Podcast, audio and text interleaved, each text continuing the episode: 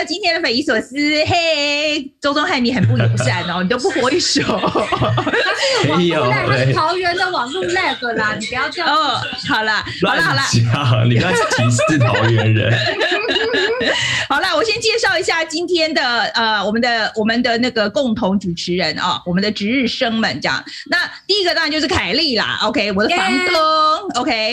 大家好，凯丽呢我？我今天网络一定很顺，不会像上次那样，我我升级了。哦，你终于升级了，OK，决定花钱了，现在受不了了。你是受了什么刺激，决定这样做？因为上次真的太 lag 了吗？对，上次太 lag 了。好，大家说什么女生卡卡，我受不了。好，然后另外一个就是周宗汉，在那个我们的这个呃呃，我包很大的周宗汉。OK，然后呢，另外一位就是我们的日本通张玉洁。OK，那玉洁呢是在日本住很久啊。那我们其实 Today 看世界日本的稿子，其实都是呃以前很多时候都是参考他的，抄他的作业这样。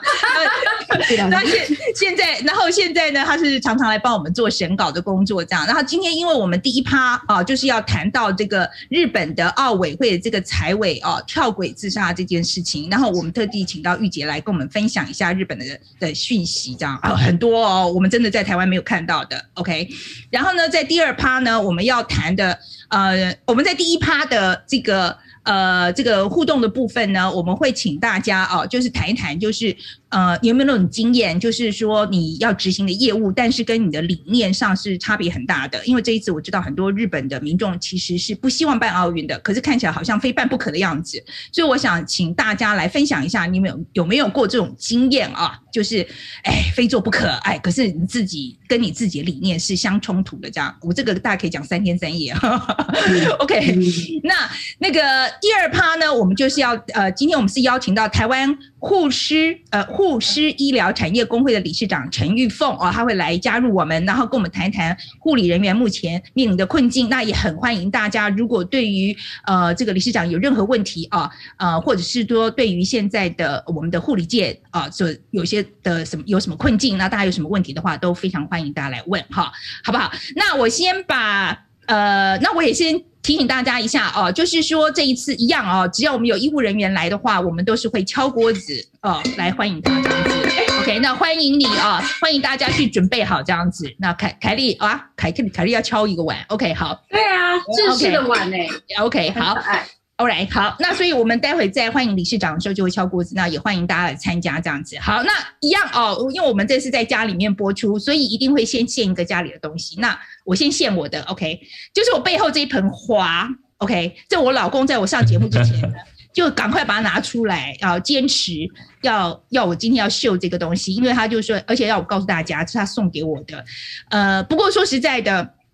这些花，他那天从呃，就是去，他好像是去滨江花市买的，我忘记了，反正是去哪一个花市，他一大早什么五六点去买的，然后回来跟我讲，我其实听了蛮感慨，因为这些花这么多花哦，才五十块台币。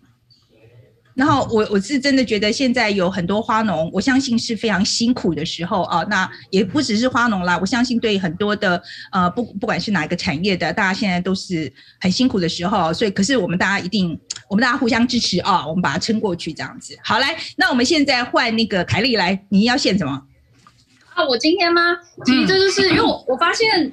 隔离这么久啊，或是就是防疫这么久，我我蛮忧郁的耶。我从真的没有这么忧郁过，真的啊？你会忧郁哦？这个太奇怪了，这个可以上今天的头条。真的就是提不起劲来，然后就会觉得好像很容易想哭，然后所以我每天我的小物就是我会喝一点酒精再入睡啊。你这个是不好的示范吧？一点好了，一点一点啦，不要不要过量啊、哦，喝一点就好。不会不会不会。OK，好，来阿钟汉，你要献什么？我的是这个，这个是什么呢？这个就是因为现在居家办公嘛，所以其实我觉得也大家都要开始注意自己的身体健康。然后这个是你可以把你的手腕放到上面，然后如果呢你觉得肩颈很累，你还可以去微波，然后可以放你的肩颈。然后如果你真的觉得像凯丽这样心情不好，你也可以一直一直一直。然后还有一个是手指吗？那是手指吗？不是，这是一只熊。哦、oh，不好意思，我刚刚把它看成别的东西。我想说，心情不好的时候加热也可以拿来做很多不同的功用。然后我有活体的，可以放手。哎呦，好可爱哦！的，好可爱哟、哦！刚刚我们在测试的时候，他就盯着荧幕看，好可爱哦，真的像小精灵一样。好，来玉洁，来玉洁，来我们新同学，你要你要献什么？我好期待。我没有想要分享品牌，然后这个是超凉感的湿纸巾，我觉得像这种湿湿黏黏的天气非常适合它，或是要开冷气 先擦它，会觉得哦好，很快就凉了。我觉得它很重要，就特别是在在家工作的时候。哦，真的哈，OK，是湿纸巾吗？湿纸巾，湿纸巾。哦，天哪，好日本哦！你平常口袋里会一条手帕吗？没有，没有到那么的贤惠。对，不过我就我说实在，我们大家在一起工作哦，我们那个我们 Today 看世界的那个团队里面还有什么？有印度审稿人员，有法国的审稿人员，我真的觉得文化真的差蛮多的。玉姐是我们的那个日本代表，嗯，我们就关于那个日本文化有任何疑问都会问他这样。好，那。我们现在就先讲一下今天这个选题的过程啊，然后那个呃，我先讲一下的选题。那敏迪的选题啊，嗯、不是我在说，我觉得有点无聊，所以 我我先讲，他是讲 G G seven 就决定全球企业税哈。那他这个是说，在这个财长呃 G seven 的财长呃在五号就达成协议，说支持美国提出的这个课税计划，呃，就是全球的这个最低的企业税率呢，至少是百分之十五。那这其实是蛮重要的啦，这是一条很重要，这是一个很贵很。重要的规定，因为现在很多大公司为了逃税嘛，就会跑去那种避税天堂这样子，呃，呃比如说像是爱尔兰这样。哈，那我觉得，我其实为什么对这条新闻没有兴趣？我本来其实也觉得这条新闻很大，后来我就看了一下以后，就发现跟台湾没什么关系，因为我们台湾不是没本来就不是避税天堂，而且我们的那个因为以中小企业为主，所以我们的跨国企业没有很多，所以影响不是很大。好，然后那个可欣的部分啊，它是。哇，可信这条硬，他是说，呃，曾经绑架了百名女学生，这个恶名昭彰的这个博科圣地的首脑呢，谢卡确认在敌对势力西非省追追杀之下呢，他已经自杀身亡了。哎，其实这是个好消息，坏人死掉了。那五年前，这个西非省因为反对这个杀害平民百姓而脱离了这个博科圣地，转而效忠了 ISIS。那如今博科圣地这个首脑死亡，预计可能会结束双边的暴力冲突，而且但是是巩固了伊斯兰国在奈及利亚东北部的控制权。OK，好，那 Ken 呢选了一条。我觉得也是蛮有趣的一条新闻。他说是是美美国的网红啊，叫做 Logan Paul，他跟这个 Floyd Mayweather 啊，这个是真的呃拳击的冠军哈、啊，他们两个人就是表演赛。嗯、然后这个 Paul Logan 只是个 YouTuber 哦，他只是个 YouTuber，OK。然后他们两个人就表演赛，他们赚了多少钱？你们知道吗？他赚了一亿三千万美金。然后呢，Ken 觉得这个是未来网络的趋势啊，大家不用比战了，就直接打，OK，好的。然后他说，之前这个 Logan 跟这个英国网红 KSI 是 Cassie 还是 KSI？KSI？Anyway，反正就是一个英国网红，已经打过一场，那也赚了非常多的钱。OK，那这个工作我们就交给 Ken、嗯。那以后呢，呃，需要打的时候，我们就派 Ken 去打，这样子。这样我们会输很惨，真的不行。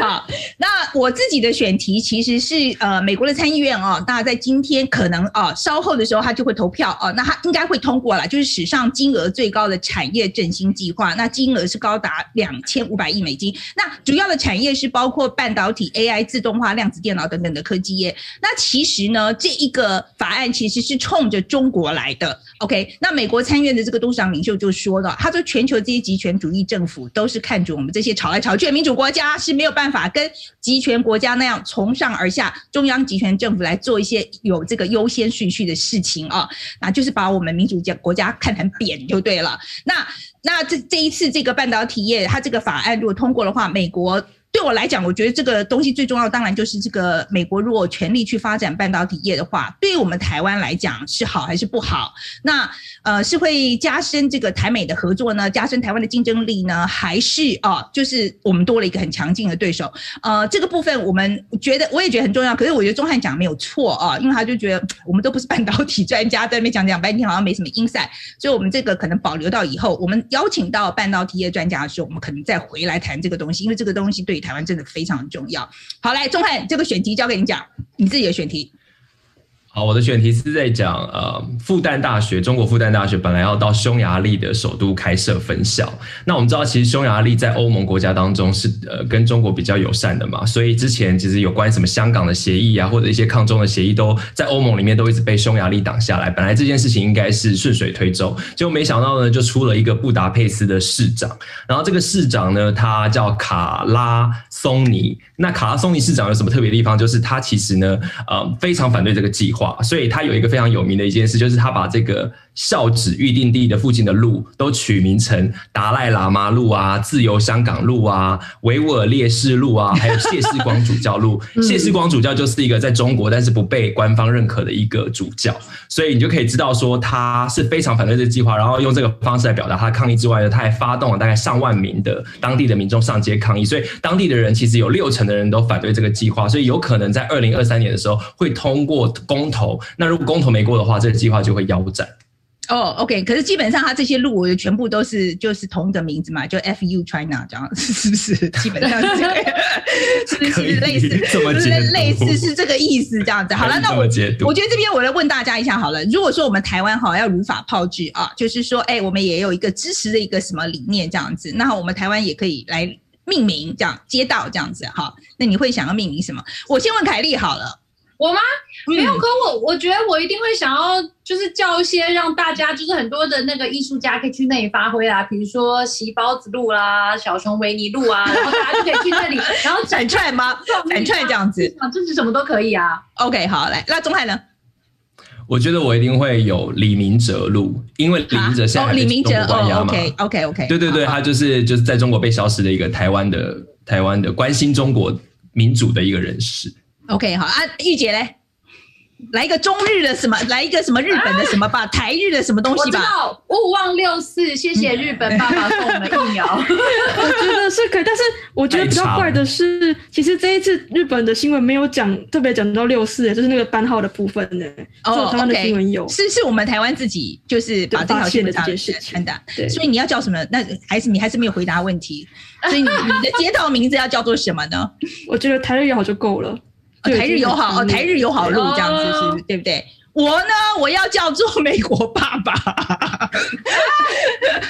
我觉得我们很需要美国的支持啦。OK，好，那好啦，这里可能会被人家截图这样子，事情 这个事情怎么办？明天直播出去了。好，没不重要。OK，好，那那大家把它忘了吧。OK，好了，那我们现在就要讲我们今天的那个呃国际新闻的部分的主新闻啊，嗯、就是日本奥运财委。这个跳轨自杀的事情，我把主新闻交给凯丽来。好，那我要先跟大家呼吁，因为这是会讲到自杀嘛，所以因为是范姐节目，还是要呼吁大家要珍惜生命。尤其是现在，如果大家有任何自杀行为的话，医院真的很忙，他们没有空理你。大家一定要注意自己的身心健康。那你是用我的节目这样讲，你的节目就不用这样讲。不是这个这个规定，每个节目都要讲嘛。Anyway，主新闻要讲，好好好，就是自杀不能解决问题哦。那这一次呢？呃，不知道他到底有没有解决任何问题哦？是这个日本的奥运的财委，他是会计部长，就是日本的奥委会嘛。他这五十二岁的这个森谷静呢，他就是在这个东京的一个叫做什么浅草线跳轨身亡，所以他就直接跳下去，然后就被撞。然后撞的时候呢，其实没有，好像没有当场死，因为他还马上被送到医院，两个小时以后宣告不治。所以我觉得那过程一定是非常非常痛苦的。然后大家就开始在那边讲说啊，是不是压力太大，还是说呃什么日本，还是他想告诉大家日本不能办奥运，还是说有什么黑幕什么的？那我查了很多中文的媒体，其实资讯都不多。所以我今天非常高兴，我们有日本通可以来到这里跟我们讲一讲，是日本的媒体怎么看，不然台湾就是自己在那边乱猜。对，好，我在在我们讲到这个玉洁哈，玉洁的这个部分，因为我要留住那个网友，所以我们让他晚一点讲。但是我先讲一下，我觉得我们今天其实短打啊，呃，也是出了一条新闻。那我觉得网友问了一个。呃，问题其实是大家很多人共同的疑问，就是说，日本的民意明明是很不希望办奥运嘛，现在好像八成以上是不希望办奥运的，可是为什么日本政府还是坚持要办啊？那呃，很多人就在讲说，是因为那个国际奥委会的关系嘛，因为奥只有国际奥委会有权利决定说你不要办这样子。那很多人就在问说，那为什么国际奥委会坚持要办呢？这个东西我交给宗海来讲。嗯，我觉得呢，一定就是跟钱有关系。我觉得大家要先有一个概念，就是奥运一届一定是比一届贵，所以日本这一届奥运也是有史以来最贵的一次的奥运，就是办。使用到的经费哦，那我觉得其实几个数字可以给大家。为什么这国际奥委会他坚持一定要办？就是嗯，国际奥委会我们可以大概了解一下，它的准备金大概是十亿美元，也就是它有十亿美元在它的委员会里面，然后准备做这个委员会的运作等等。那光是这一次的电视授权经费呢，就高达十三亿美元。那这个十三亿美元呢，其实呃是非常非常对对于他们来讲呢，主要是来自于哪里？就是这个电视授权的费用。如果这十三亿美元呢，就是日本决定不办了，那没也没有所谓的电视授权的这个费用了嘛，所以呢，日本政府就得要赔给这国际奥委会，所以不管你要办不办，都是要赔这个钱，因为你自己停办嘛，你要承担这样的风险损失。所以，嗯，除了你，所以你可以看到国际奥委会它几几乎可以说是没有这笔钱就无法运作了。那你回来看日本的话，其实你就会发觉日本的情况更危急。日本其实也真的是不得不办，为什么呢？因为除了刚才讲的那个十三亿美元之外呢，如果日本的冬奥委员会决定说哦，他们真的没办法办的话，他还要赔赞助商大概三十三亿美元。所以盖十三哦，现在三十三。那你知道日本为了办这次奥运建这些就是永久性的公共建设花了多少钱吗？是花了一百五十四亿美元。也就是说，现在已已经没有开放外国人参加了嘛，已经就是亏本了。如果你还不办的话，整个这个日本的经济亏损呢，会达到大概是台湾一年的国防预算这么高，大概就是呃台湾一年国防预算大概就是四千多亿的台币。所以就是我就是我们刚才前面零零总总加总起来，所以你可以想象这么惨这么重的这个压力，难怪我觉得这个财政委员他可能就是这可能是他轻生的念头之一了。好，那我我补充一下哦，就是奥运其实是个赔钱货，OK，嗯，所以大家很努力要去争取奥运，其实说实在的，历届其实没有人赚过钱，只有唯一的意外是美国的奥运。啊，美国的洛杉矶奥运，那他为什么会赚钱？是因为他这些馆舍都是有的，他本来就有了，他不用另外去盖章。我们举一个例子就好了，就是那个呃，那个中中国到办北京奥运那一次啊，他们其实呢也是赔很多钱。OK，那一次好像是花了呃，那一次他们是花了四百亿哦，四百亿美金啊。然后可是呢，他最后面他呃，对他花了四百亿美金，可是他只只拿回三十六亿。你你。OK，所以他他赔他赔赔了非常多钱，而且这个东西不是说这一次赔完就算了，他现在他带那个鸟巢，每年还要花一百万美呃百亿一亿美金来做 maintain maintain，所以这个是不停的在花。然后你知道那个巴西最可怜，是因为他们办那个奥运那一次也是就是弄了这个就是发生那个 Zika。Zika 病毒那个 virus，对，所以他就投了两千多的医护人员进去，然后就丢一大堆钱。然后呢，更可怕的是，因为 Zika 是跟水有关系的，所以他整个水全部都还要做消毒。他的那个水，对，所以他那一次赔惨了。他他那一次赔了，他现在他那一次到现在还在赔。OK，他现在还没赔完。那他们现在他们说他们他花了，他们应该是赔了大概七十亿美金。这几笔钱不知道什么时候还得出来，OK，所以赔了非常的惨，所以奥运是个赔钱货。而且我有看到巴西那里约奥运，他们那时候盖了超多场馆，然后最后都变成废墟嘛。我记得，我不知道记得大家有没有印象，他们有个那个跳水池，就是很漂亮、很大那个跳水池，后来被拍就说很像颜色就变得像化粪池一样，因为完全没有在管理。对。好，就很恶心。对，所以说这个奥运就是个赔钱货啦。所以我觉得这个财委，呃，我说在我们大家还不知道他什么原因嘛。我们请玉姐来跟我们讲一下好了。日本这边啊，我想看比较多日本媒体。那日本媒体认为是发生了什么事情？其实关于这次的事件，日本媒体没有什么报道。啊？为什么？他们是这样这么大事，为什么会没什么报道？他们好奇怪啊！这一条新闻的独家是呃。你特别是一台电视台报的，昨天下午的一点两点多左右的时候报，所以真的是蛮快的。那这台电视台马上一报之后，路透社就已经发外稿了。所以妙的是，这一则新闻首次出现在日本雅虎新闻以平面里出现的话，竟然是韩国的朝鲜日报的中文版，而不是日本媒体。啊、日本两大通信社、时事通信社跟共同通信都是在昨天晚上六点才发稿的。欸，他们常常这个样子吗？他们这么保守啊？然后在电视台的话，NHK 日本的公共卫视电 NHK 没有报道。然后 TBS 系列的电视台主播正在讲这件事情的时候，突然间被卡掉，换成另外的其他新闻，所以就会让他觉得，哎，这中间是不是发生什么事情？为什么连媒体都要做到这样的程度？OK，好，那所以我们知道发生了什么事吗？目前呢，可以知道就是只有像刚凯那凯莉说的，就是他他跳轨自杀，然后身边有有有他的证件，所以马上知道他是谁，但是没先没有找到遗书。嗯，你之前是不是有一个类似的案件？是不是有另外一个人？嗯，啊，我先说是，其实因为这次他会怀疑他，是因为其实最近关于奥奥运关于奥运前的事情，一直都是非大家觉得里面一定很黑，然后刚好是五月底的时候，五月底跟这礼拜，他们发现说，哎，他们的奥运的那个人事费好像有点过高，在他们国会提出这样的质疑。刚好在上周上周六晚上，TBS 是日本电视台，他们的报道特意就在讲这件事情，就是日那个奥运的人事费过高的事情。当时就有一个 IOC 的职员，呃，匿名爆料说真的有这件事情，所以他们就怀疑说，哎，这个赤木呃不，这位今天死掉的这位深谷静，他是不是就是当时那天爆料的那个人？嗯，因为有是不是的？目前不知道，目前哦哦，OK OK 好，OK。嗯不过，因为有一个非常相似的事情，是在两年，呃，二零一八年三年前的时候，那时候，呃，当时那个当时的弊案是生，呃，政府贱卖国有地，然后那个弊案叫做生生有学园，那就是在财务省里面负责篡改资料的人，后来知道他的名叫做赤木俊夫，他就是因为长官叫他改资料，然后他没有办法承受这样压力，然后自杀了。哦，那呃可是、哦、我我再你再回来一点，二零一八年那一次是那他是篡改了什么资料？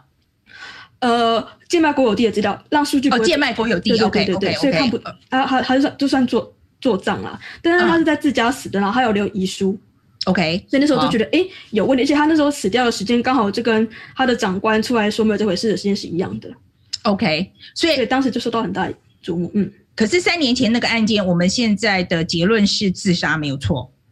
呃，不是，他是算是因，他是他的呃，当时报道是说他自杀。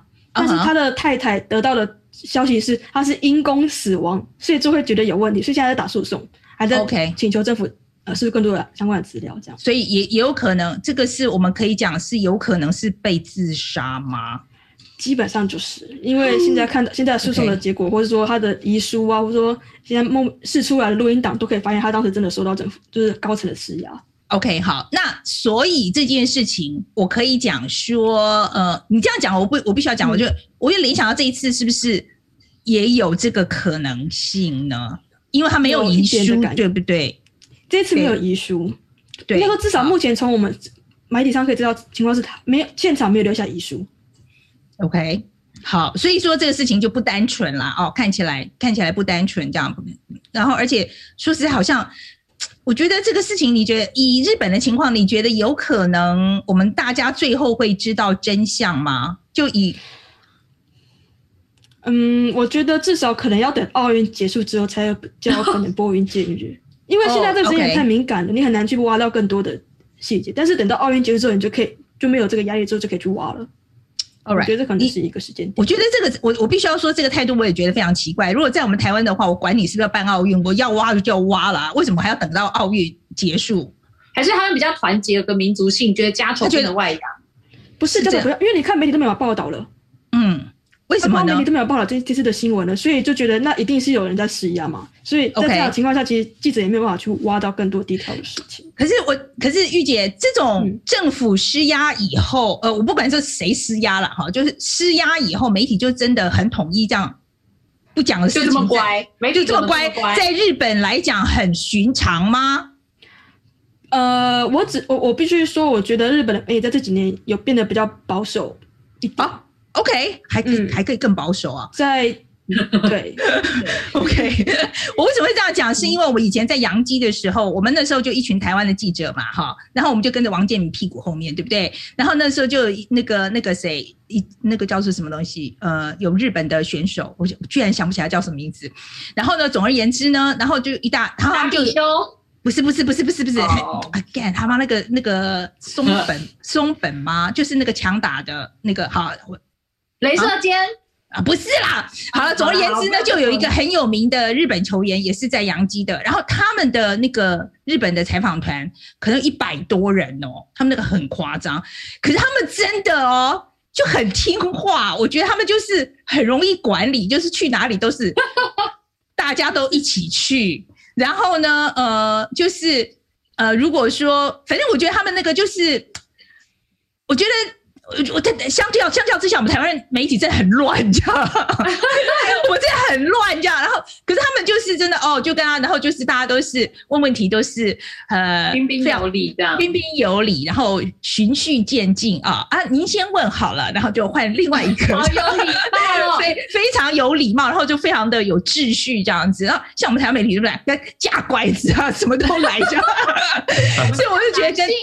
对，就跟他们的那个，我觉得真的那那一次，我就觉得哇，真的差蛮多的。可是我那时候说实在，我也觉得好像是不是？我我我觉得这个言论自由上面这个好吗？我觉得很，我不我不知道用好或不好来讲，嗯，是不是好的形容词？但我可以讲，例如说刚刚我提到的是赤木去年二零一八年的事件，嗯、其实那件事情能够有后续追踪下去，并不是媒体的功劳，而是他的太太。继续追这件事情才追出来的。哦、那我不确定今天过世的这位他有没有这样的有人可以帮他这样的忙。嗯、如果有的话，那当然我是不是很好追？嗯、那如果没有的话，我会担心说这样这件事情是是不是之后就会就是被掩盖过去之类的。嗯，好了，你们两你们两位有什么问题？来，凯莉好了，我看凯莉好像有。我我先问，我先问，哎、嗯，先说一下是松井秀喜啦，我们的哦，对对对对对对，我们观众好厉害，他们受不了我们讲不出什么对，埋锅对。好，我我我其实很好奇，因为老实说。对台湾的观众来说，我们并没有知道这么多资讯。那我第一个反应就是说：天哪，他会不会是压力太大，然后想要以死，然后宣告这个世界日本要停办奥运？有没有这个可能？然后，如果真的假设假设退一万步，他真的是这样的话，有没有用？就是一个日本人自杀，对日本社会有没有什么影响？呃，我觉得，因为其实现在目前日本民众普遍就是觉不希望奥运办，觉得奥运不可能办，应该说好，应该是不希望奥运举办，所以今天他不用选择死这个方式来呼吁大家不要办，因为大家已经不想办了。但是哦哦哦，我懂你意思，他不需要以死来呼、嗯、做呼吁这样子。对，OK OK OK OK，所以这这 This is out。OK，好，这个 assumption is out。OK 啊，钟汉雷。我觉得，呃，我自己最关心的就是，因为我自己看到最新的民调，还是有呃超过五成的日本人认为说现在就是一定会办嘛，就是非办不可。那现在既然非办不可，就该讨论那个措施该怎么做。就想问玉姐，知不知道说现在如果日本现在开七月二十三号就是开幕式了，如果真的要办，它有什么样一些措施吗？呃，目前能够确定的措施只有针对呃从国外进到日本国内的选手，或者说采访团。今天才刚，今天新闻是说，所有海外媒体都一定要会被日本政府用 GPS 监视，就你不能乱跑。哦哦，OK。那目前能不能去看比赛这件事情还没有定论。他们上几次，呃，目前的官方说法说到六月中旬才会决定说，会是完全的无观众，还是说会开放一部分的观众。那假如说有开放一部分的观众的话，目前的方向是东京都要找都内的国中、国高中生去看比赛。那这个、为什么？呃，不然你没有观众啊！你要说没有观众就没有办法 perform，是不是？不是不是，应该说这个计划是等到假如说今天奥运顺利在二零二零年举办的话，就有这个 project，就是政府就有拨这个钱要招待学生们去看比赛。只是因为本来就有的了。对对对，那比赛延期了，那、嗯、这个计划并没有停掉，继续维持住这样子。OK OK OK，我觉得这就是大家最担心的，因为你看，其实我相信这些运动员，比如说他在选手村，一定就是有最严密的防护嘛。可是你看，围绕着奥运有这么多人哦，记者啊，或者是中间要进出的工作人员呐、啊、志工啊，是不是每一个人都有打疫苗？那如果有人中间是确诊或者是无症状感染者，我觉得这其实都非常危险。嗯，目前的政政呃方向是并没有要呃。国外进到日本国内的选手要求八成以上都要打疫苗，但是并没有针对说，呃，你的工作性质如果是跟奥运有相关的话，要不要打疫苗？但他们现在做法是说，你你如果确定你的工作会一直接触到奥运的，所以你就是相关人士了的话，你是要一直定期去做 PCR 筛检的，几乎是每天要筛的状态。嗯，OK，好，好了，我们现在来开放一下，我们跟网友聊聊天好了。好，那我我现在先先问大家好了，呃，这次我们台湾也会去很多选手嘛，好，那我想要请问大家，你们你们赞不赞成我们台湾的选手去参加这一次的东京奥运？我先问那个钟汉好了。我觉得不赞成呢、欸，因为现在日本的民意。反对的这么高涨，然后他的那个菅义伟政府现在民调也这么低，你想想看，如果一去，然后现在台湾疫情又相对来讲看起来好像是比较严重嘛，如果真的跟台湾有关，我觉得很尴尬。啊哦，你是意思说我们带 我们我们去，然后造成传染吗？因为他现在担心的就是来自各国的运动员啊。All right, all right, all right. OK, OK. 好好好啊，那那个玉洁嘞，你你觉得嘞？我觉得应该是要看运动员本他当本人要不要想不想去吧。他如果想去，那当然 OK，就是我们该 support 他去。他如果不想去，那我们也不应该要求他去。嗯，这是我的想法。OK, OK. 好啊，凯莉你嘞？对呀、啊，我最后讲，当然要去啊！老实说，现在美国一堆选手都在那边不想去，那他们不去。老实，我今天如果是选手的话，我只要赌一把，我打个疫苗，然后我可能就可以拿金牌。哎，这开什么玩笑？对运动选手来说是人生最重要的事情。哎，就是赌一下，那个利大于弊啊。对，可是我觉得，嗯，OK，好啦，我觉得可能拿牌机会比较大。我，嗯，好吧，我觉得我们台湾选手是不是前面排的人还很多啊？我，我，我就，我只，我只，我也，我也是觉得，我自己也是觉得啦，因为这一次的参与率可能会比较低吧，所以我觉得拿牌的比率不管怎么样，应该可能会比较高吧。可是我们这样想是不是很，很，我觉得很，我觉得蛮。蛮不道德的，我就就这样想，啊、我自己觉得这样想蛮不道德。这样凯丽好，我们派你去好了。OK，你既然那个你不怕死，你去帮我们为国争光，你出国比赛为国争光好了。我可以去比什么？什么都比不了。我我们问大家好了，我们问大家好了。我今天呃，我想大家如果是不管是在那个 YouTube 上面，或是在脸书上面啊，如果认为你赞成啊。那个呃，赞成那个我们台湾的选手应该去的话，就给一个爱心好了，我们看看那个反应怎么样，好不好？哎，我也来看一下。好，在脸书吗？在脸书吗？脸书，脸书也可以啊，YouTube 也可以啊，You YouTube 也可以按爱心。而且老实说，我觉得周汉刚刚讲那个不对啊，嗯、怎么会是尴尬？日本假设决定要办，那就是官方立场，所以你去其实算是支持。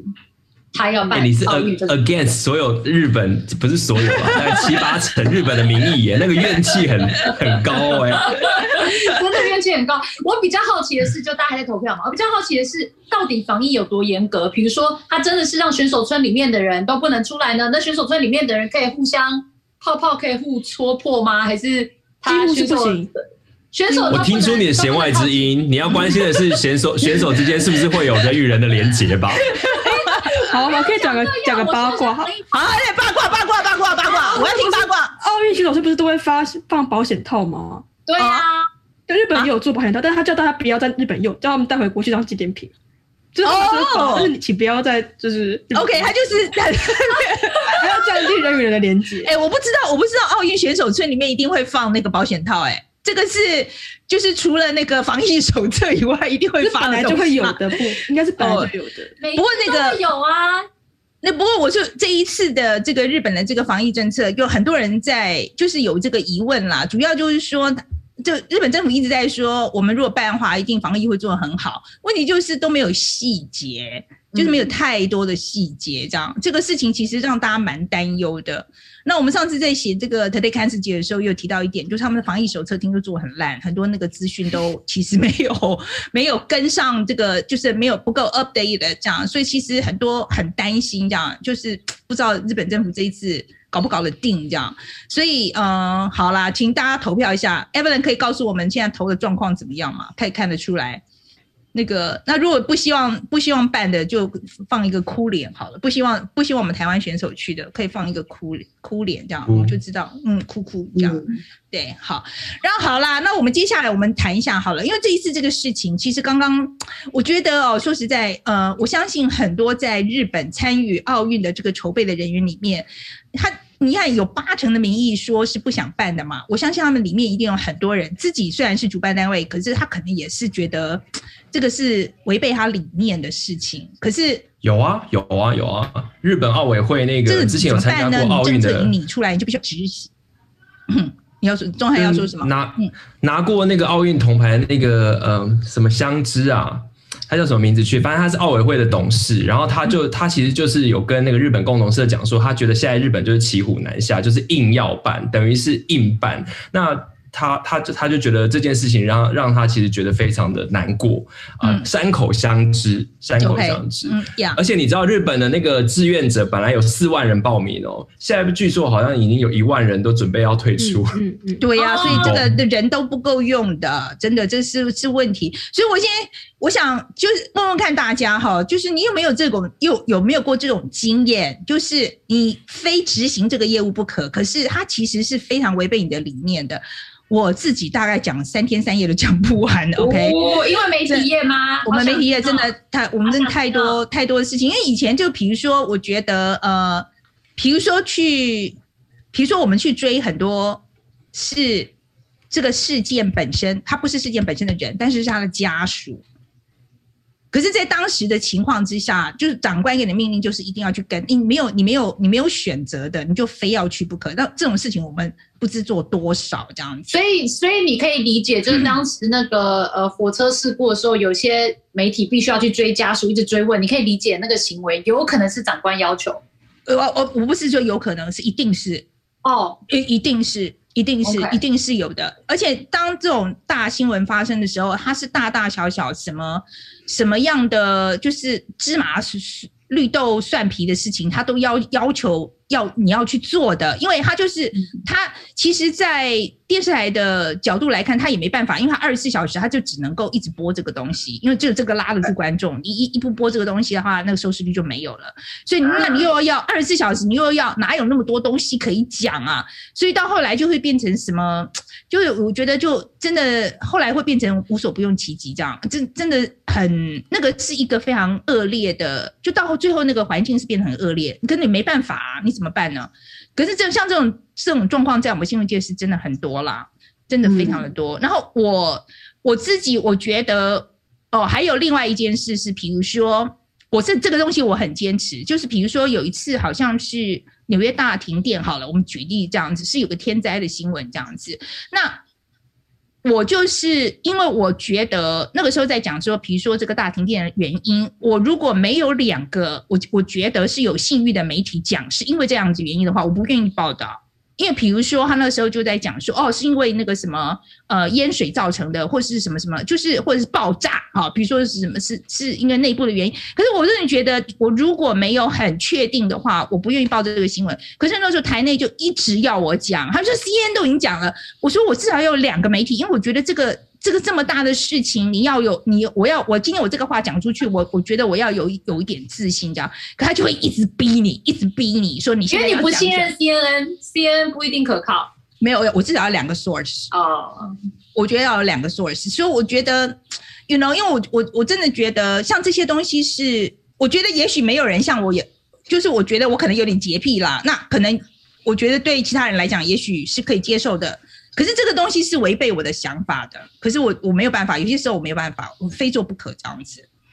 很多东西是，唉，就是，呃，然后呢，我们那个报道有时候是说实在，我觉得都还没有还没有准备好，你就得要去讲，这个是没有办法的，因为以前以前的在 Cable News 就是这个样子，你时间到了，你就得就得要去讲，讲多少，你可能讲同样的东西，你可以讲二十遍这样子，可是你就是还是非讲不可，没有办法。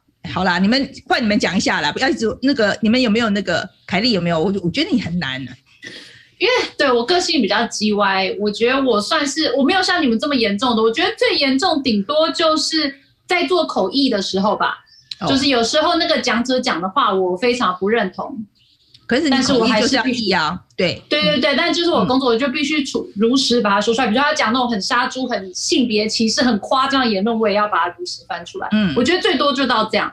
嗯，玉姐嘞，玉，你有没有碰到过？我相对来说，我觉得我的工作经验比较少。那我应该是那种，我如果发现这我跟这个职场不合，我应该会自己提辞呈的那种人。哦，你就走了这样子。对，OK，OK，对好。啊，钟汉呢？钟汉有没有自己经验？我觉得范姐讲的刚才那我都有，可是我突然惊觉，就是其实作为一个同志，我觉得我前半生应该都在做这件事情，就是一直在做我不想做的事，就是装成异性恋。对，就是你有装过啊？I can't believe it，真的啊？有啊，我还我是从异性恋过渡到双性恋才变成同志。哦，OK，OK，没有，就是就是感觉自己要像一般的男生一样啊，就是我我只是想到这个我。哎，我有没有什么我一直在做，然后却跟我心意是完全违背的？那、嗯、看来我那个前半生的经验都是在做这件事情。Oh my God！这真的，I'm so sorry to hear this、嗯。真的，真的，I'm so sorry。所以你要假，你要你以前你要假装跟你的朋友说，Oh my God！我觉得凯莉好正哦。我讲的话之类的啊，他现在还是说不出口。他即使现在还是说不出口。哎，好来，我们看看有没有那个观众来跟我们分享他们的经验，好吗？有没有那个 Evelyn 帮我们放上来，好，可以吗？凯莉，你看得到吗？哎，大家大家都是什么都讨论，有点乱乱的，要看 Evelyn 那边有没有？OK，好，我们来看一下。哦、嗯 oh,，All right，有很多朋友来留言啦，说呃，日本都送疫苗了，怎么台湾怎么可能好意思不参加？哦，这个事情好像，嗯，好像这这个。不是好不好意思的问题吧？然后呃啊哦对，也有人讲说哦，现在去得这个金牌的机会比较高啊。那有朋也有朋友说是尊重这个运动员各自的决定哦，但如果一定、嗯、如果要去，一定要打疫苗。那还有一位说这个打疫苗就可以去奥运了，毕毕竟是四年一次啊。那哦，大部分人都是讲打完疫苗再去，因为得奖几率比较高。哦，那有一位说这个肺纤维化的话，对运动员会更惨这样子。所以我决定就是每一个运动员他自己去评估，因为有的运动员这可能是他们人生最后一次机会，他们可能就会想赌。嗯，那有的运动员他想要自我协调，他觉得我不急，我要调整我自己脚步，我不要冒风险，他可能就不想去。所以我自己还是觉得啦，我看网友有讲，就是假设我们运动员最后决定要去的话，我希望政府可以全力支持。呀，不管对。对对对，不管是疫苗的施打什么品牌或什么，就希望可以给他最多的支持，让他的风险降到最低，然后得牌几率又很高，这样子可能才会有意义。嗯、对，好，然后另外呢，还有呃朋友讲说哦，办不办疫情都严重的话，那办完运动员摘金新闻又可以。有很多啊，这个 COVID 疫情下运动员背后感人的故事可以写，所以民众到时候还是会买单这种新闻，所以大家国家荣誉感刷一波。OK，那还有一位是说，如果奥委会最后要办，但是没有选手要参加怎么办？会应该不会发生这种状况吗？会吗？我觉得应该还是会有人去吧。好，日本小朋友都很反感，学校运动会都办不了了，为什么只有奥运可以举办？这有道理耶，哦、有道理，哦，有道理耶。对呀、啊，连学校运动会都可以办，为什么可以办奥运啊？这有道理耶。好，那我们刚刚投票的结果啊，是支持跟反对的比例差不多啊，是二比一这样子，就是支持的还是比较多，就支持我们选手去的还是比较多。嗯、好，那。至于这个呃，就是曾经发生过这长班长官派给你的任务明显违背自己理念的经验呢，有一位来提供啊，他说在中国做晚会活动，中国的舞台大哥还有其他人都四十八小时没睡，我们还是要继续彩排，因为长官要求。好烂啊！四十八小时哇，这个真的蛮夸张的。然后好。嘿，那好，那我想，我觉得我们这个 Part One 我们先讨论到这边啊。那呃，接下来我们是不是请理事长上来？哦，那我们先送走玉洁好了。来，玉洁，非常谢谢你，谢谢玉洁，非常谢谢玉洁，下次欢迎再来参加这样子。哎，他立刻就走嘞，毫毫 无悬念，毫无悬念这样。来，我们现在欢迎我们理事长啊，台湾护理医疗产业工会理事长陈玉凤来，欢迎你，欢迎你。对，你知道我们这个来源嘛？啊，这个是我们跟这个欧美国家学的，他们在每个固定的时间都会敲敲敲锅啊，啊，敲锅碗瓢盆来这个帮医护人员打气。那我觉得我们应该要有这个习惯才对。我真的觉得我们现在医护人员非常希望，非常需要大家的支持啊，而且我觉得理解真的。要理解，真的，他们他们真的现在好辛苦。好，来，我呃那个，我现在马上就开放问题，来，凯丽来，你先问。我觉得你要先讲一下，就是我们为什么会看到理事长范姐是有看到理事长的直播，我有看到理事长的直播，然后我说实在，我看了非常的爽，我真的觉得非常的爽。有些人就是该骂这么惨这样子，真的，我觉得是是应该被骂的。我觉得那个理事长。呃，我说在那直播的时候，我这样情绪很激动，可是我觉得你讲的是对的，我觉得你那个 message 是对的，我觉得真的太、太多人太不体谅了，真的太不体谅了，很不对的。那那我理事长请说。嗯、呃，是的，因为我我们这个直播出来，其实我真的没有想到，意外的大家这么的支持哦，因为嗯、呃，我们很多护理人员都觉得跟那个主持人范姐一样的反应，就是很爽这样子。因为其实我们现在在台湾真的有很多的言论限制，其实就是让我们护理人员更不敢讲话，呃，只是这个砍伤让我们大家的这个呃情绪整个爆发出来。像我也是，因为我一直都。都在讲这些事情，可是呃，我们都因为家人啊或朋友都会说啊，你没有三百万可以把，你千万不要去讲这些事情，所以都是隐忍住这样子。那可是到这个坎上，我们觉得事态已经越来越严重了，而且呃确实没有改善，所以我们就真的那时候真的是很怒这样子。嗯，我我理事长，我可不可以先先问一下，就是你骂完以后情况有没有稍微改善一下？呃，其实说真的，我们大家觉得没有什么太大的改善啊啊！真的啊，讲到这样子还没什么改善呢、哦，真的。好天哪，好了，我来来，我我们细细谈好了，一个一个问好了，我们细细谈来。很多问题，对，就是首先我想问一下，因为理事长也是这个台湾护理医疗产业工会理事长嘛，可是工会的工是工人的工，我想问一下，这个工会跟我们一般听到的工会有没有不一样？然后是全台的护理师都可以参加的吗？呃，我先强调一下，我们是台湾护士医疗产业工会啊。哦，抱歉，里中间的里去掉了。可是我谢谢你们，是大概是就是呃，第一个有人发现我们的工是这个工人的工，那也问这样的一个问题，因为我发现了，谢谢，真的很棒。因为那个呃，为什么我们会组织这个工呢？是因为呃，我们原来的工是公务人员的工。那个工工会呢，其实呢，它是依照护理人员法第八条，我们去执业的时候呢，要去登录的。那这一些的干部呢，通常都是医院的管理者。那所以呢，大家都觉得，呃，我自己从事护理工作已经呃二十年了。那我虽然现在在工会里面，就是。就是全职当理事长，可是我自己在这个工呃工作期间，我们也认为我们这个工会是没有什么太大的一个功用，那就是在政府执行政策比较有用，还有职登职业登录比较有用处之外呢，其实对我们护理人员的劳动权益呢，还有我们的薪资福利改善呢，其实都没有什么呃太大的这个改善，所以我们就自己呢出来创立了这个工会。哦，那我们工会呢，是由一群基层的护理人员呢、劳工呢自己团结组织起来的。那至少我们在呃开始的时候要发起要有三十个人一起把它组织起来呢，呃。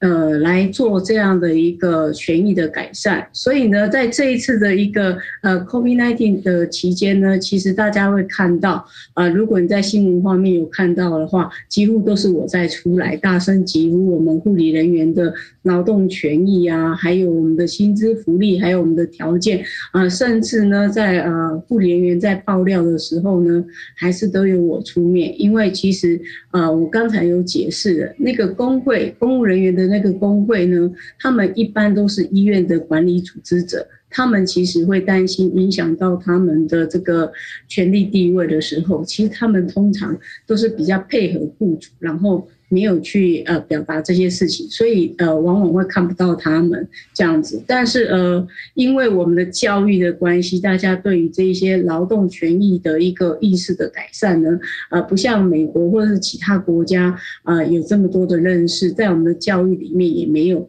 有这样的情形，所以大家就比较不了解工会。但是在这一次 COVID-19 的期间，我们出来哦比较多，大家就比较有看见我们工会的存在。呀呀，凯丽，你你是不是有一些细节要问？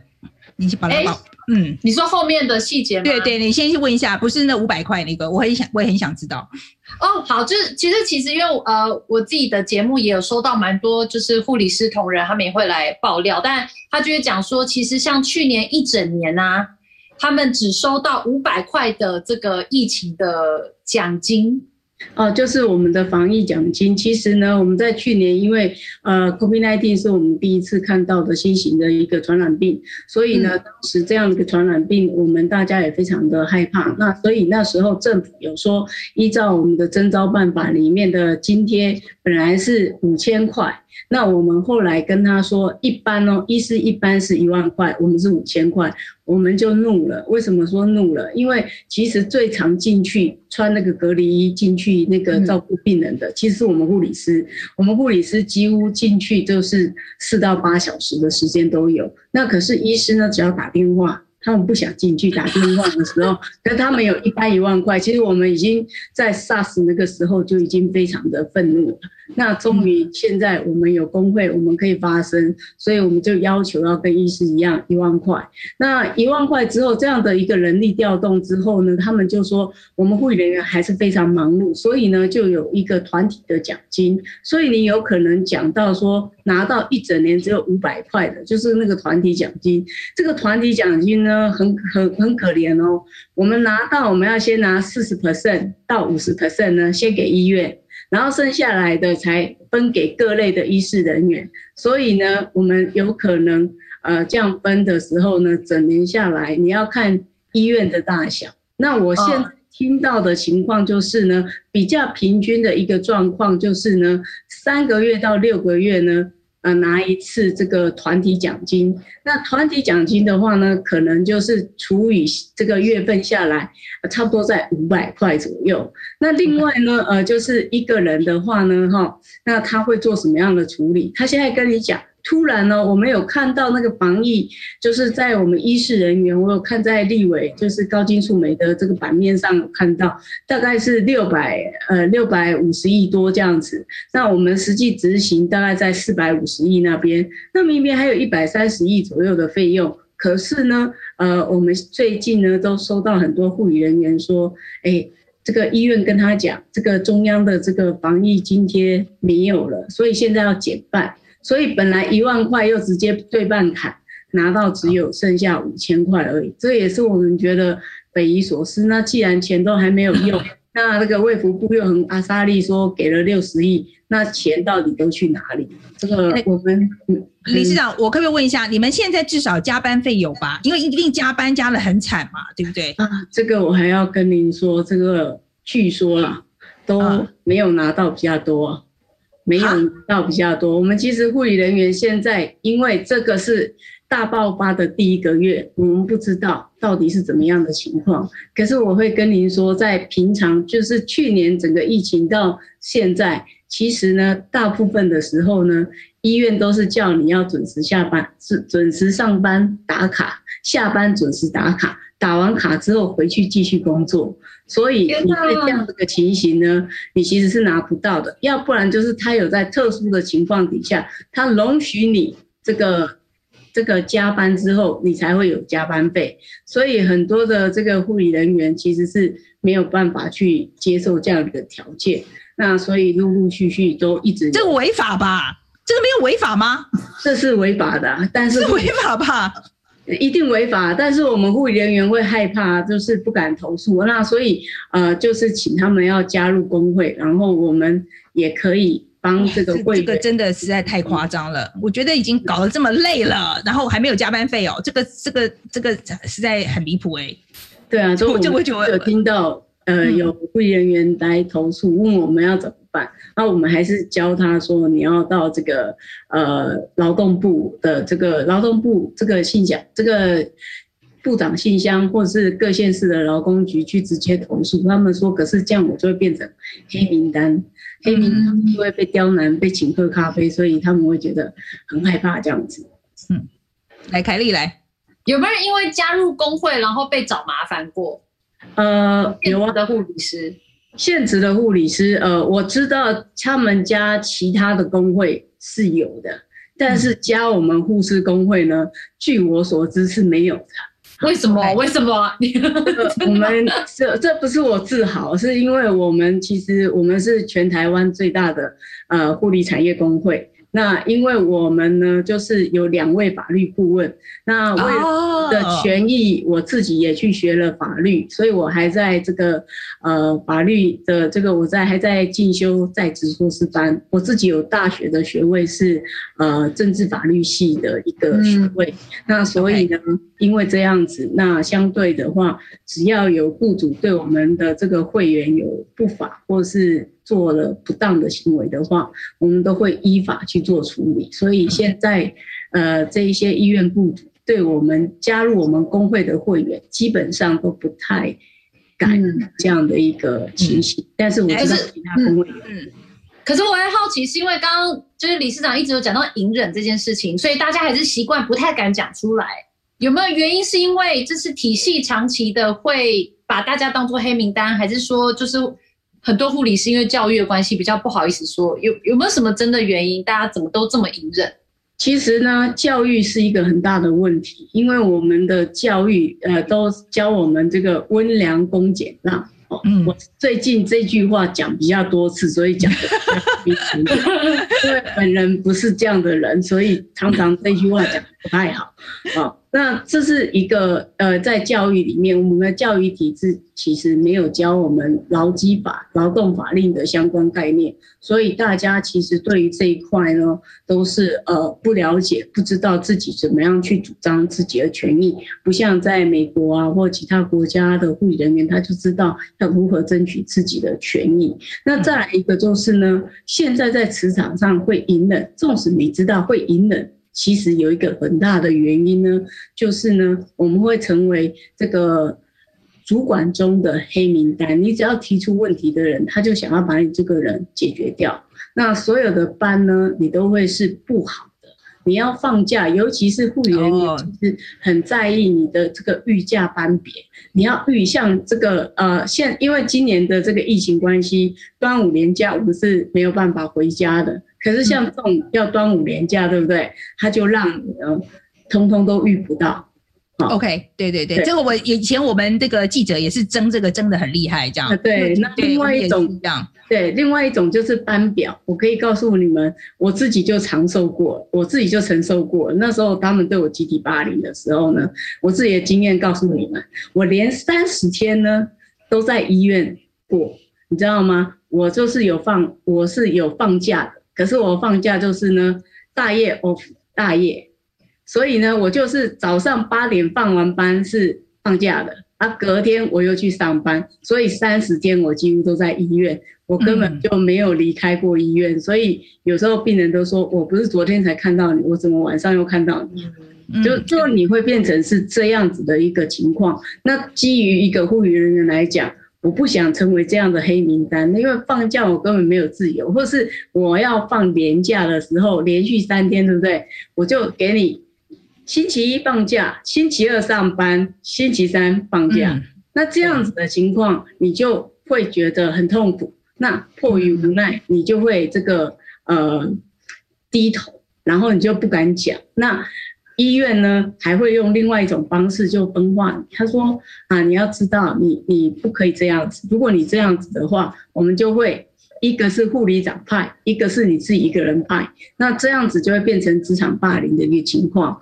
那其实你会。很害怕。那基于这样的情况，其实护理人员通常都还是会做隐忍的这样的一个动作。OK，好，我我想顺着这个问题问一下。问一个，嗯，对，就是刚才有提到说很多这是基层劳工的心声嘛。我觉得其实我一直在观察国外护理师，其实他们也经历过类似的事情。那现在国外的疫情当然逐渐好转嘛，一些欧美国家，那他们就注意到说，呃，其实护理人员或护理师在公在医院的管理阶层，或者是这个领导的职位里面，其实护理背景的很少，那我想了解一下，因为刚才一直讲说老板啊，或者是这个管理层啊，或者是护士长啊，台湾的护理人员到这个医院管理层，或他现在我们有很多的那个 task force 嘛，就是说一个防疫小组或等等，护理师到底有没有在领导阶层扮演重要的工作？呃，我稍微解释一下，在过去确实我们的护理人员大概只到部长或是主任，那在最近几年呢，又把我们的位阶再拉上去，就到副位副院长那个位阶。可是呢，其实到了副院长这个位阶呢，其实呢还是没有办法有太大的一个影响力。为什么？因为毕竟医院他的合伙人或是他的院长都还是医师。由他们做主要的决策者，那我们下面只是会有一些的意见可以上去，只是比以前的意见更上达一阶而已。但是，呃，因为呃，有时候上去的副院长，呃，护理人员上去的副院长，不见得会使用。各种不同的谈判技巧，也不用不懂得使用我们的群体的一个力量，所以呢，其实我们现在纵使有这个副院长的一个职称，但是能够真的实际影响医院的这个运作层面呢，还是非常有限的一个状态。我现在来分享一下那个网友的那个回应啊，就是说有一位就讲五百块连买一周的菜都不够，好，那有位讲就是说五百块。两盒口罩就没有了哈。那有人说五百块应该是激怒奖金吧？OK，然后还有说高铁退票奖金都有两百块了，OK，所以我觉得大家是真的觉得这个是很，真的是钱实在太少了哦。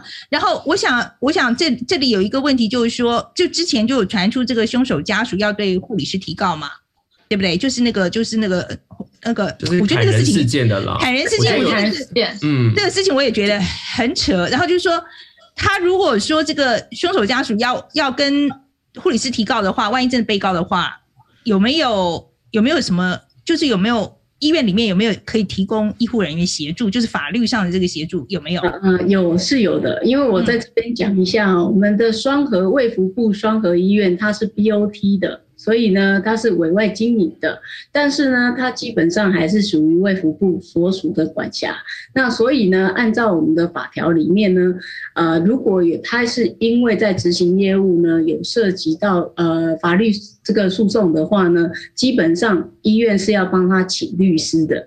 但是我在这边要告诉所有的大家，哦，通常呢都不会主动告诉我们护理人员。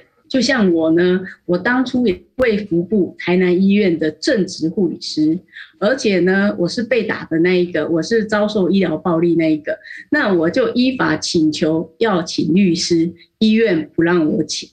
啊，这个是对，这个在十年，呃，这个十年就是十年，大概快十年前的事情，我后来伤心失望离开了。那呃，医院给你的理由是什么呢？啊，医院就告诉你不符合资格，但是不符合资格的理由条件，我们通常不知道。那我要在这边讲的是说，通常因为这个事件呢，其实也告诉大家一件事情，就是我会那么怒的原因，就是我自己曾经亲身经历过被医疗暴力，然后被这样对待。然后我那一天早上看到呢，他们又是在大事化小，因为部立医院就是政府系统的，他很容易就这样子要你大事化小，小事化无，然后就。就让你尽量这件事情就等于是没有的，所以我那一天看到了才会这么样的愤慨的激怒我，然后呃表达这些意见。因为早上看新闻的时候，他说那个伤口非常的严重，像你看他缝合起来像蜈蚣一样，结果他居然说是划伤而已，那个怎么会是划伤？所有的护理人员都愤愤不平来跟我投诉，他说学姐那绝对不是划伤，那就是砍伤的。啊、嗯，而且还有人说他是预谋的这样的一个情况，哦，嗯，所以我们觉得说是非常不公平的。那呃，医院现在呢的态度，哎，因为这件事情我们就是骂了之后呢，他们开始被大家重视到之后，现在才有说会帮他处理后续的。如果没有的话，其实很容易在现在我们这样的一个医疗暴力的一个处置情况呢，甚至有护理人员直接跟我们讲。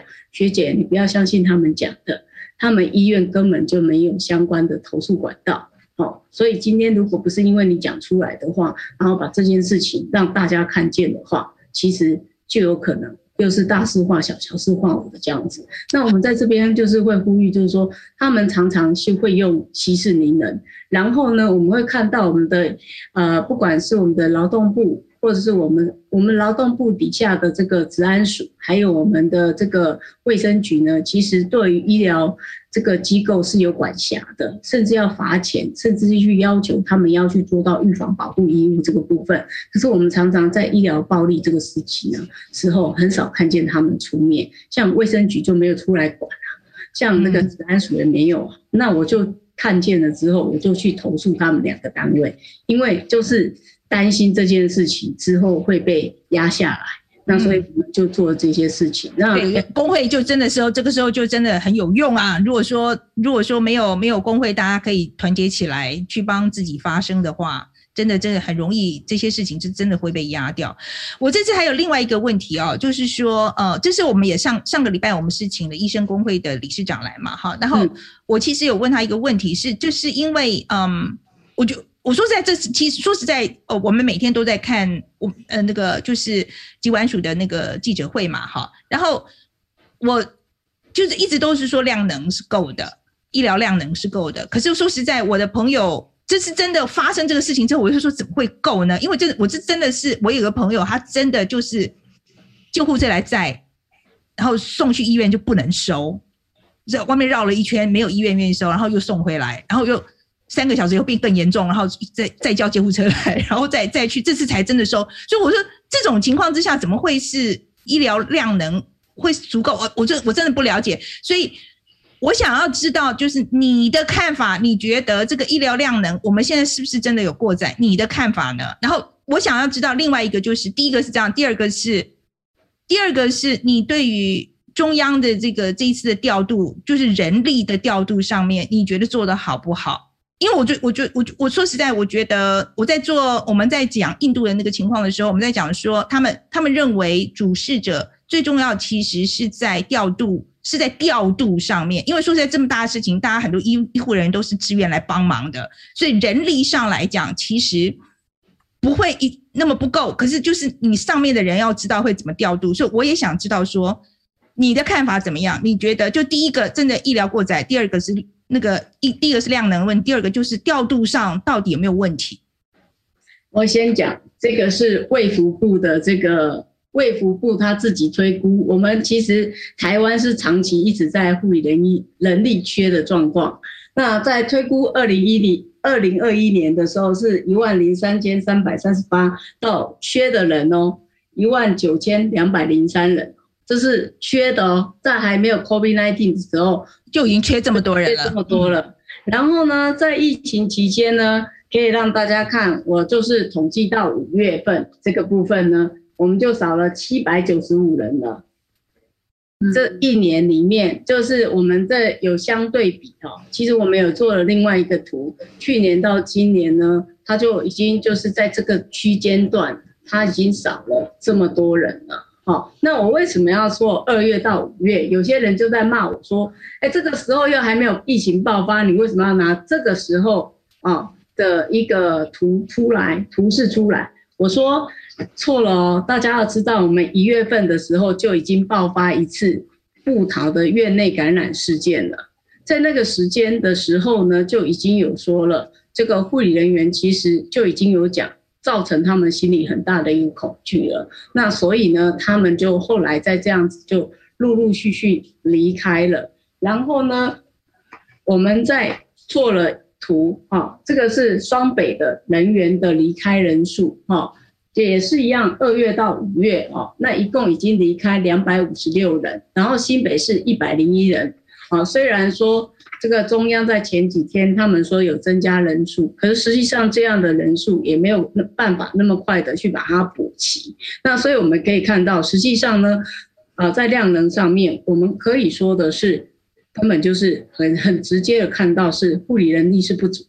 是绝对不足的，而且呢，我们在五月十二号开始，这样的一个本土的一个大爆发之后，到现在呢，我们就算扣除了前面的一千多人，我们到现在都还增加了呃八到九千多人的这样的一个人数。那这里面有三分之二呢都在双北地区，那你告诉我这个量能够到底是怎么样的一个评估？它的量能够？我们到现在都不知道它评估的依据是什么。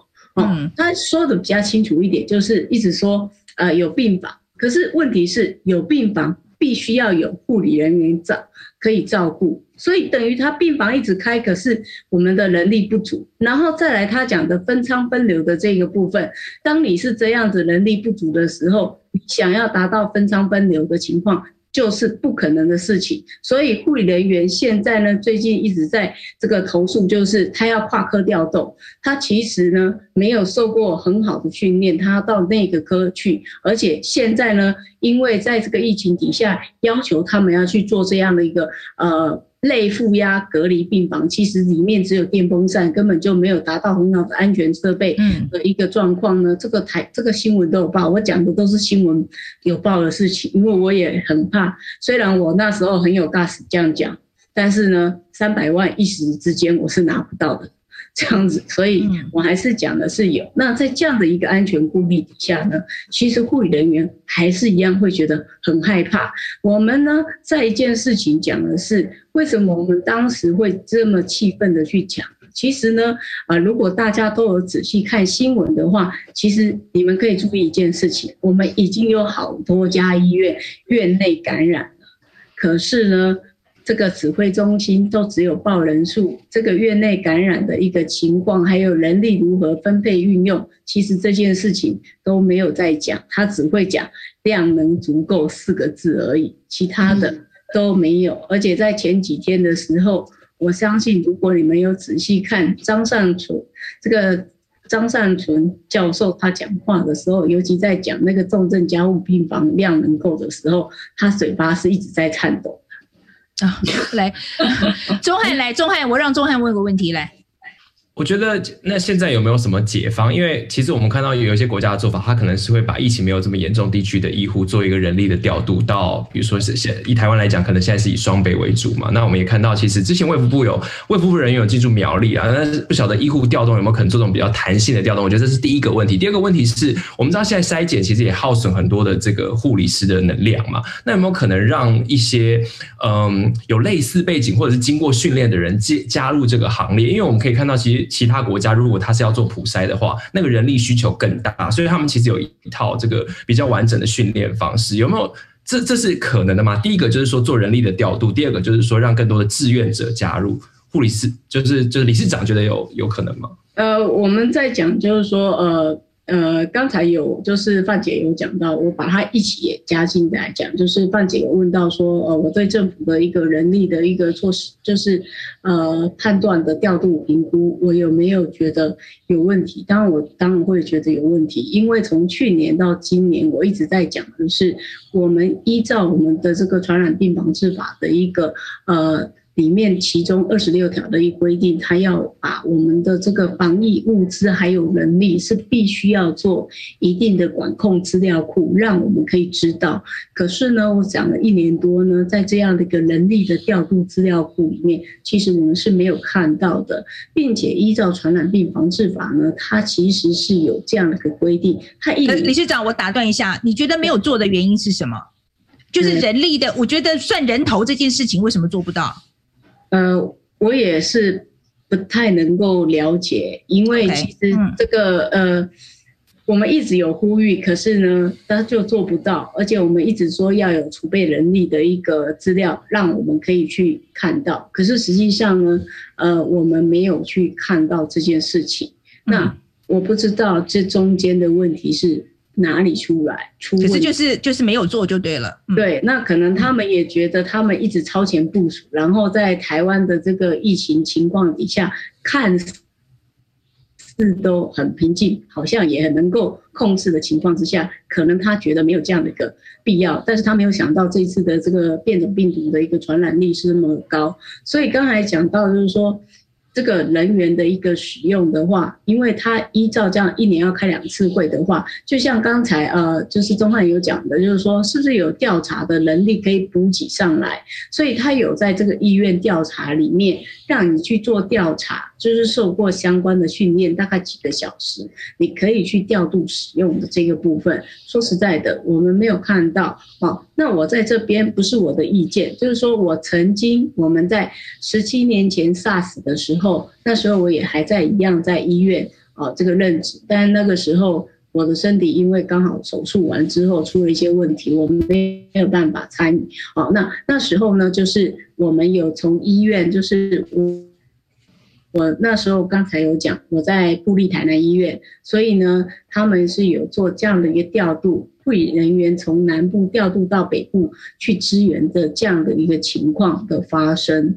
哦，那。这样子是有在发生的，那呃，所以呢，就这一次呢，其实呢，刚才在讲的这个自愿志工这个部分，我先讲一下，就是在美国的话，他们有所谓的旅行，也是一样，刚才讲的征召志愿者，就是他们所谓的旅行护士，或是他们会呃一周的薪资其实是一万一万块美金，至少五到六千以上的这个。美金去做这样的征召，可是台湾呢，其实呢，就拿那个传染病防治法里面分出去的条文的这个规则里面去，呃，就是那个津贴，呃，一般就是五千块，就是八小时，然后呢，十二小时的话就给你七千五，但是其他的劳健保什么都没有，这算比较好的哦，在新北跟那个。呃台北市。那透过我们就是做了比较之后，我们把美国的这个条件拿出来比较之后呢，人家就发觉是这个样子。因为在台湾过去都把护理人员当做免洗筷一样啊，做功德啊，觉得只要免费的就可以。可是他们却不知道这一些对我们来讲会有很大的伤害啊。那透过我们这一次提醒大家，千万不要再被道德勒索了。哦因为为什么这次我们是有这个纾困条例，是有钱出来的。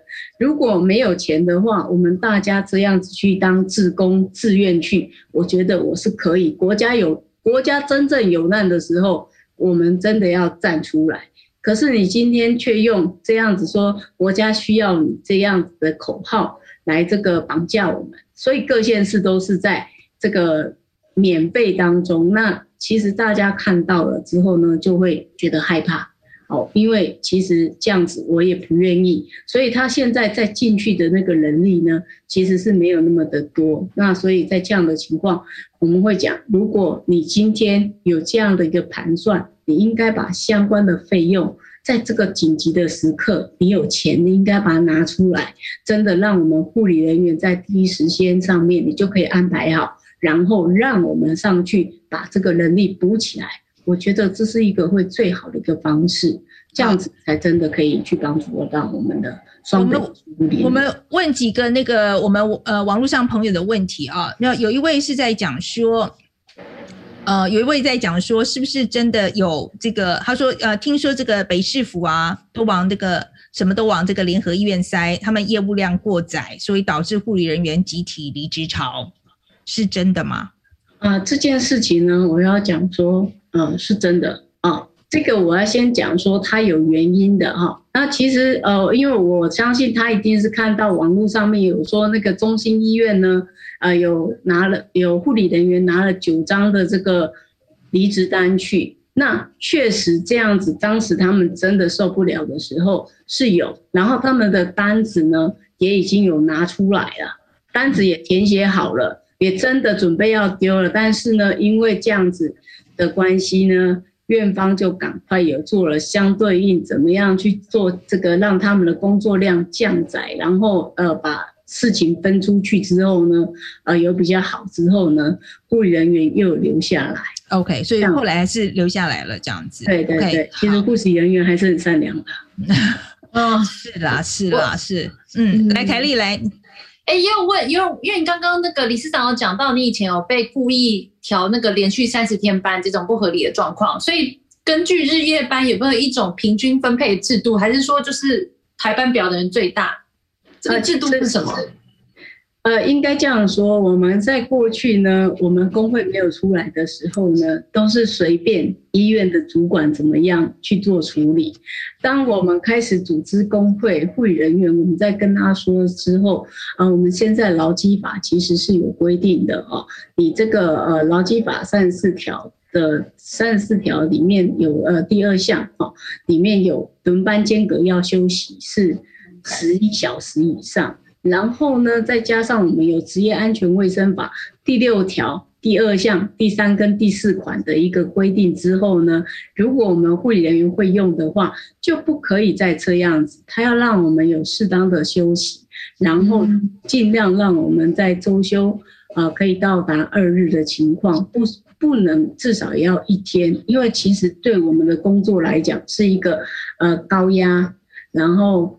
高高风险的一个工作，所以呢，在这样的情况底下呢，其实呢，我们过去护理人员完全不知道有这些的一个规范，在我们的职业安全卫生法的这个实施设施办法里面的三百二十四条之三条里面，其实有我们的人力配置这一些。那所以我在这边我要呼吁我们的政府，在过去呢，他们在做。护理人力比的这个部分，从来没有考虑职业安全卫生法这样的一个规定，导致我们的人都是随他去做安排的。那法律提出了，在过去，因为我们没有去学法律，所以我们不知道应该用这样子的法律的一个违反来做处理。但是现在我们知道了，那我们陆陆续续也会去做。但是我们比较遗憾，就是政府都会告诉我们哦，就是。